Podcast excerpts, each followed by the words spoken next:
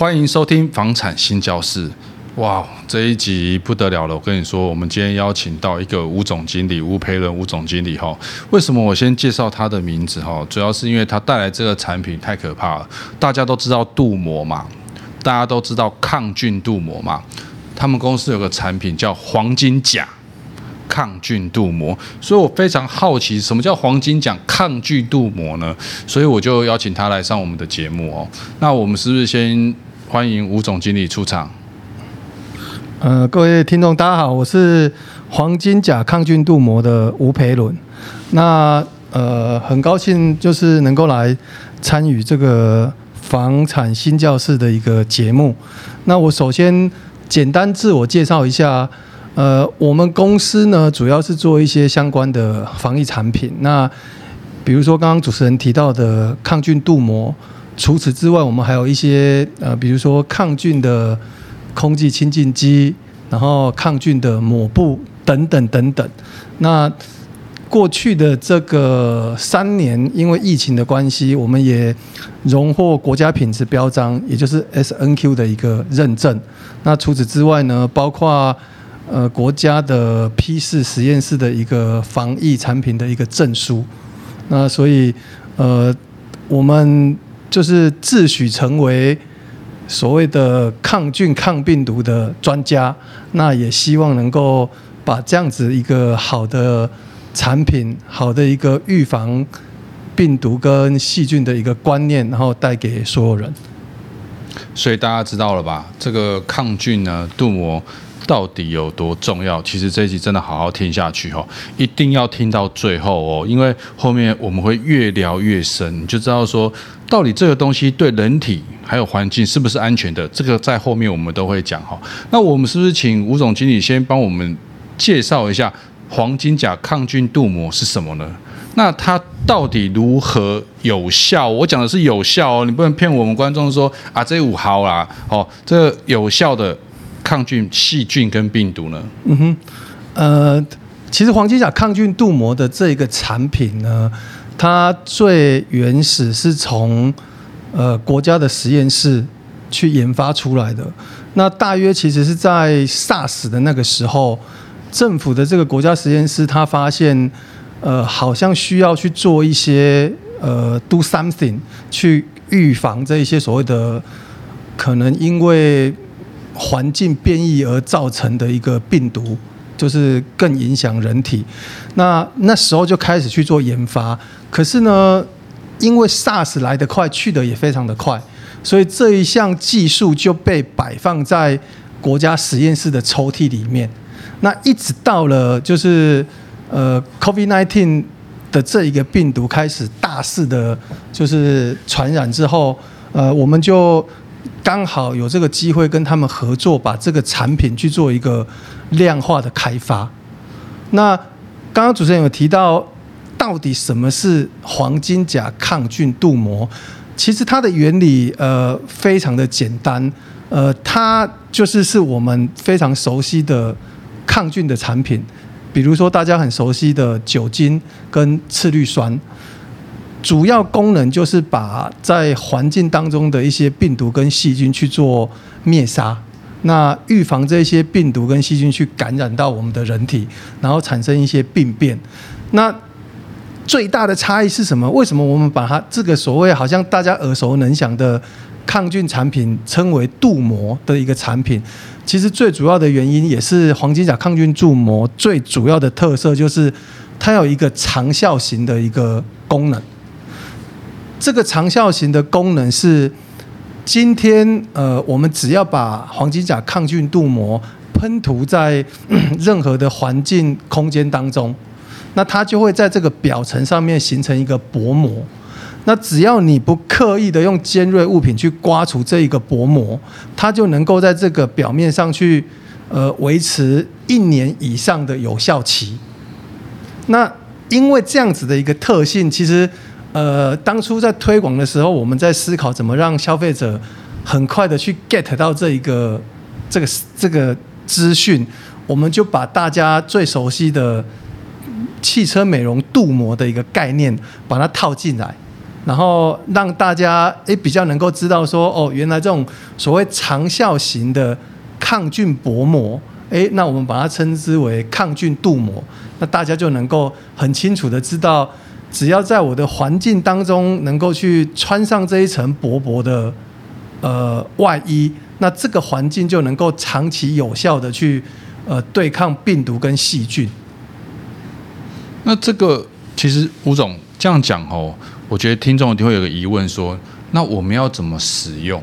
哈哈，它它是使用在一般居家环境喷一喷就可以了呢，还是要抹一抹、擦一擦？对，那这是一般居家环境嘛？那我们住的，比如说我们装潢定会有甲醛嘛，它避不掉。就算是你说是无甲醛的，我都坦白讲，我自己都是呃蛮蛮怀疑的啦。嗯、我坦白讲，那这个到底要怎么用？那这是我。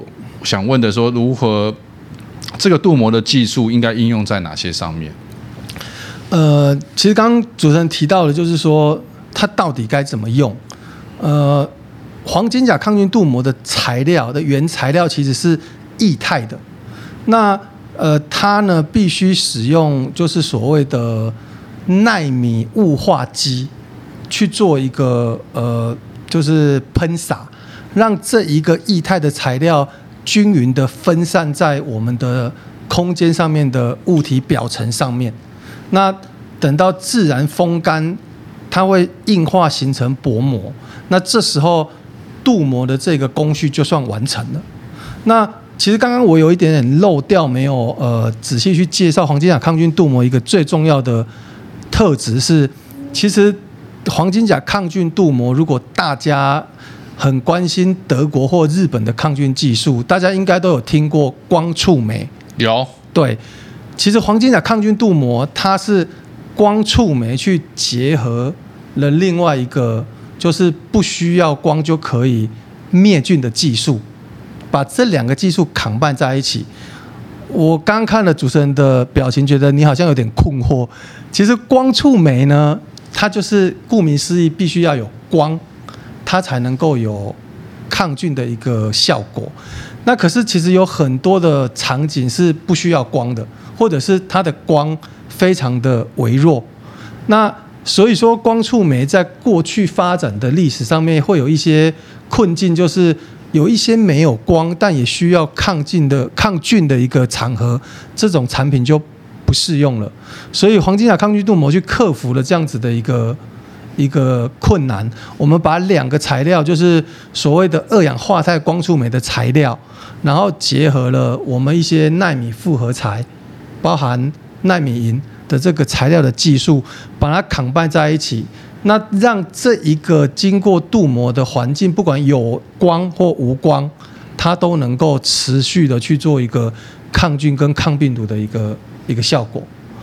那我想请教吴总哦。那现在黄金甲抗菌镀膜有用在什么领域了吗？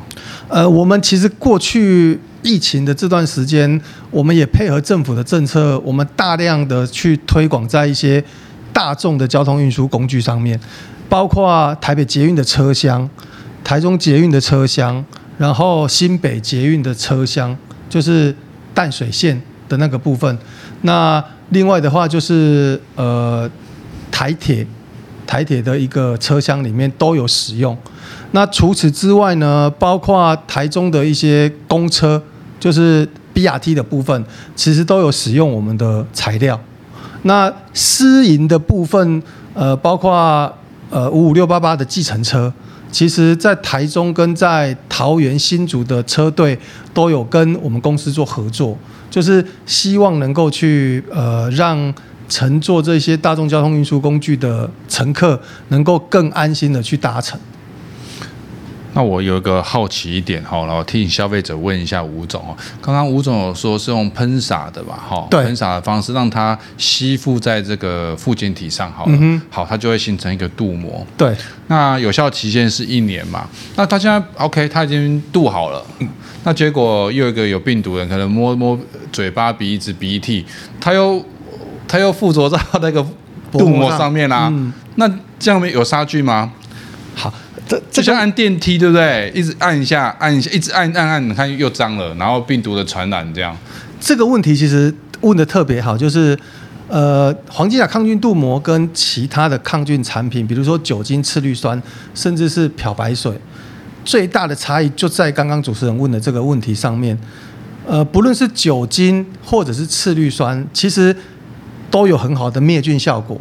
就是当这一个环境或当这一个呃，就是空间当中有病毒喷洒的当下，其实不论是什么样子的杀菌产品，基本只要政府合格认证的，一定都有效果。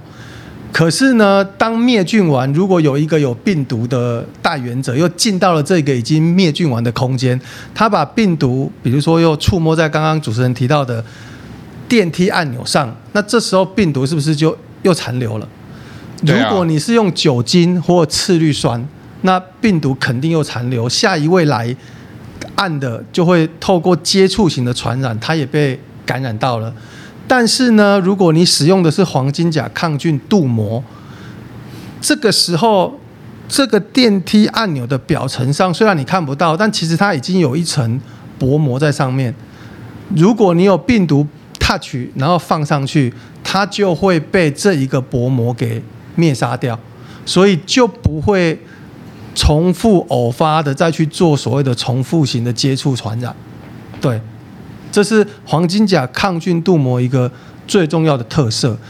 那这里面我要特别强调一点，就是那假设这个病毒被附着上去这个薄膜上，那多久病毒会被杀死？诶，它如果能够在上面，可能你一个小时才杀死，可是我五分钟后就被传染了。对啊，对嘛？或可能会有这种疑虑嘛？较衰点，对，所以当初呢，我们也有送呃 P 四，就是国防医学院的 P 四实验室去做。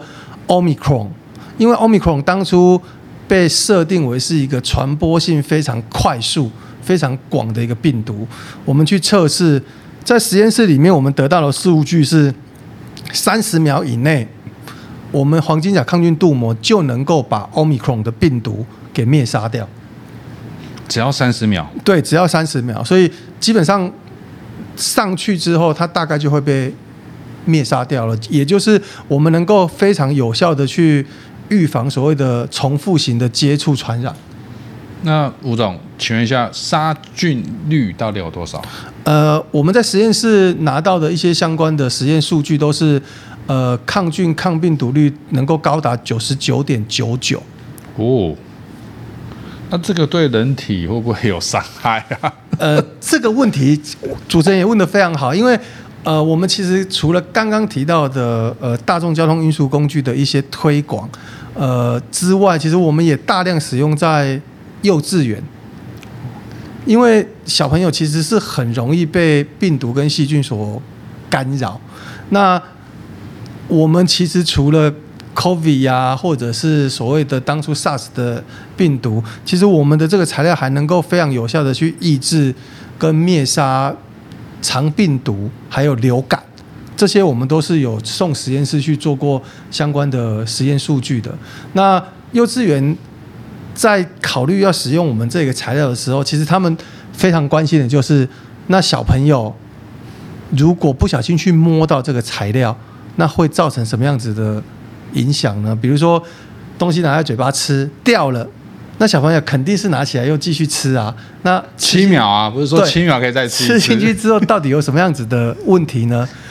所以那个时候我们也就是有告诉这一些园长或者是老师们，黄金甲抗菌镀膜其实它有送六大安全测试，就是包括皮肤刺激、皮肤敏感，然后细胞毒性，然后眼刺激等等的这一些可能会对人体造成伤害的这种状况，那。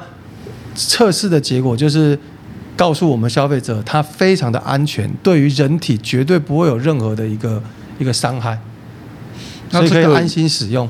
吴总，这个也是你在说啊，但有有没有比如说实验的或是研究可以佐证这一点？因为这样消费者比较安全啊。有有，我我们的这一个所谓的六大安全，这个也不是我们自己喊出来的口号，那个是实验室给的。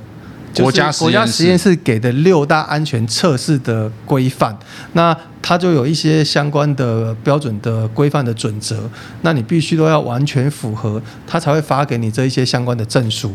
所以我刚刚提到这什么皮肤刺激、皮肤敏感的这些所谓的六大安全测试，我们是都有相关的证书跟报告，在我们的官网上面都有看到。对对对，我们官网上面都有。那这个证书是多久要检测一次，或者是说？呃，在你多久要送件吗？呃，其实只要你的材料配方没有改，你不需要额外再去送相关的一些测试。但因为我刚刚有提到，我们公司其实除了做就是工程的这个所谓镀膜之外，我们还有开发很多的产品嘛，比如说包括什么抗菌抹布啊、抗菌的空气清净机，每一个的这一个新的产品出来，我们都有送。额外再去送一次，不管是六大安全或者是抗菌率的这一些东西，我们都有重新再送。那也都是每一项都符合相关的规范。这样听起来是真的比较安心呐，哈。那市面上有没有同性质的产品？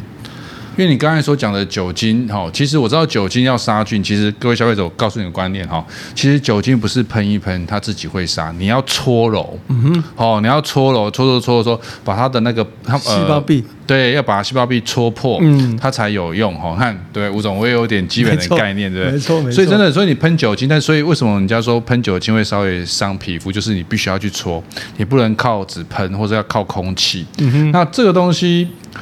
镀膜是黄金奖抗菌镀膜，就是说我们喷一喷，好，那一段时间它只要沉积下来，就自然形成一个镀膜，对，薄膜，那呃可以，而且它可以杀菌的功能，哦、嗯，我听起来是蛮赞的。那目前市面上有没有其他的竞争者？呃，其实我我我应该这么说，就是如果你要强调的是杀菌的功能，那市面上的类似产品非常的多。大概应该有个上万种，但是你说，呃，如果你是要长效的杀菌产品，那大概可能能够就是筛选到剩几百种。哦，可是如果你是长效安全的抗菌抗菌产品的话，大概剩数十种。嗯。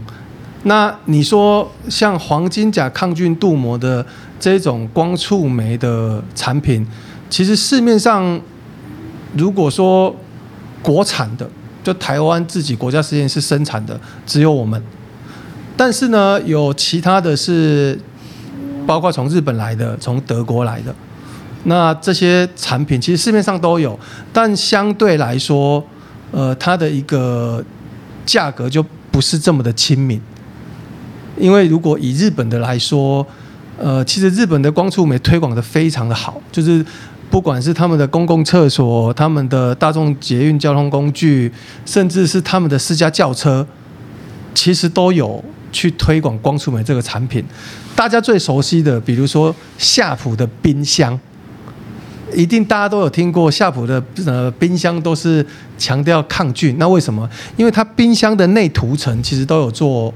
光触媒的材料啊，有，我最近有去看很多冰箱。对，所以说，呃，如果以日本的来说，它的价格大概会是我们国家实验室的价格的大概是五倍到六倍。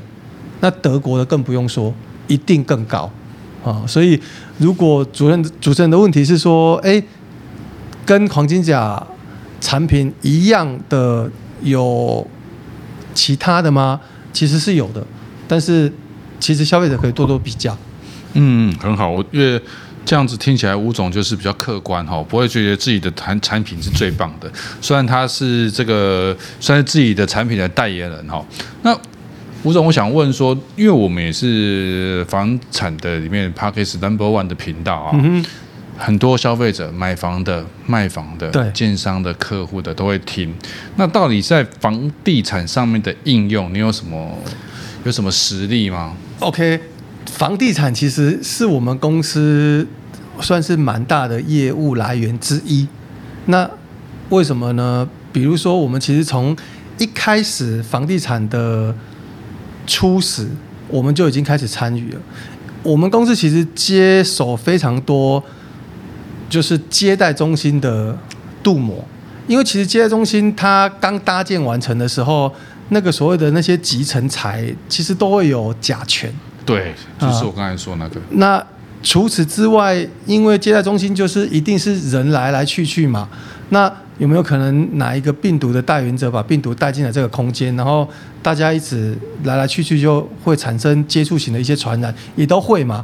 所以在过去 COVID 的那几年，非常多的建设公司都会要求，呃，不管是代销或者是自己公司内部的业务单位，一定要把接待中心的这个所谓的环境安全。要当成唯一最高指标，所以我们其实过去几年接手非常多接待中心的这个黄金甲抗菌镀膜的施作。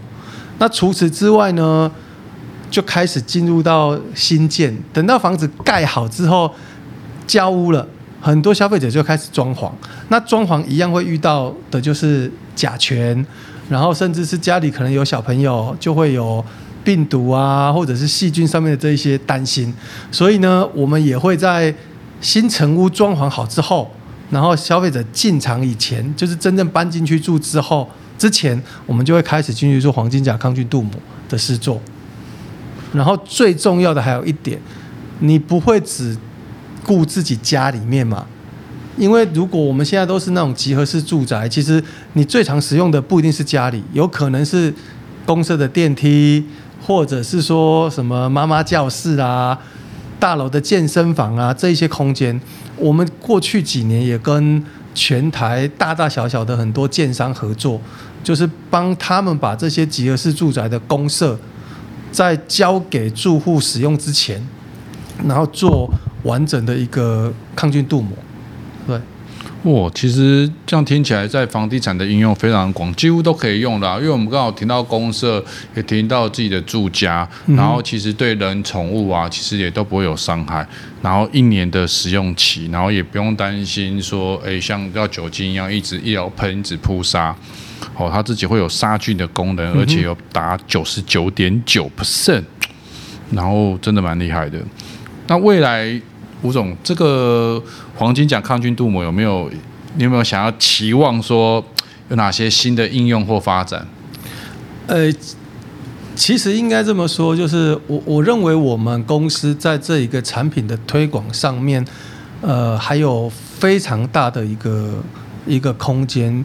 比如说，呃，我们其实呃明年有一个非常大的计划，是希望能够帮全省的公共厕所。去做一个黄金甲抗菌镀膜的一个施作，因为呃，我们公司其实有一个参访团去日本，那我们去看了一下他们的一些公共的环境，其实他们在这一方面都做得非常的好，所有的公共厕所里面都会有贴，就是所谓的光触媒的抗菌标章，那固定的工作人员来做一些细菌数的检测，然后把所有的数据都如实的公告在这一个。公共空间里面，那确实整个空间在他们的这种镀膜的施作之下，真的整个空间都是没有任何的异味，那个进去的感觉你一点都不会认为是一个厕所，不像有一些公共厕所，其实你进到里面去都会习惯性的闭气。我是这样，我不知道其他人的的的生活习惯是什么。有啊，尤其是女生啊，对，像我老婆就不太喜欢在外面上厕所。嗯，很多都是这样，就觉得不卫生。那可是我觉得日本其实这一方面做得非常的好，我们也去做了一个一个一个观摩。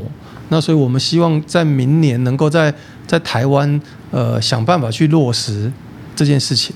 那除此之外就是。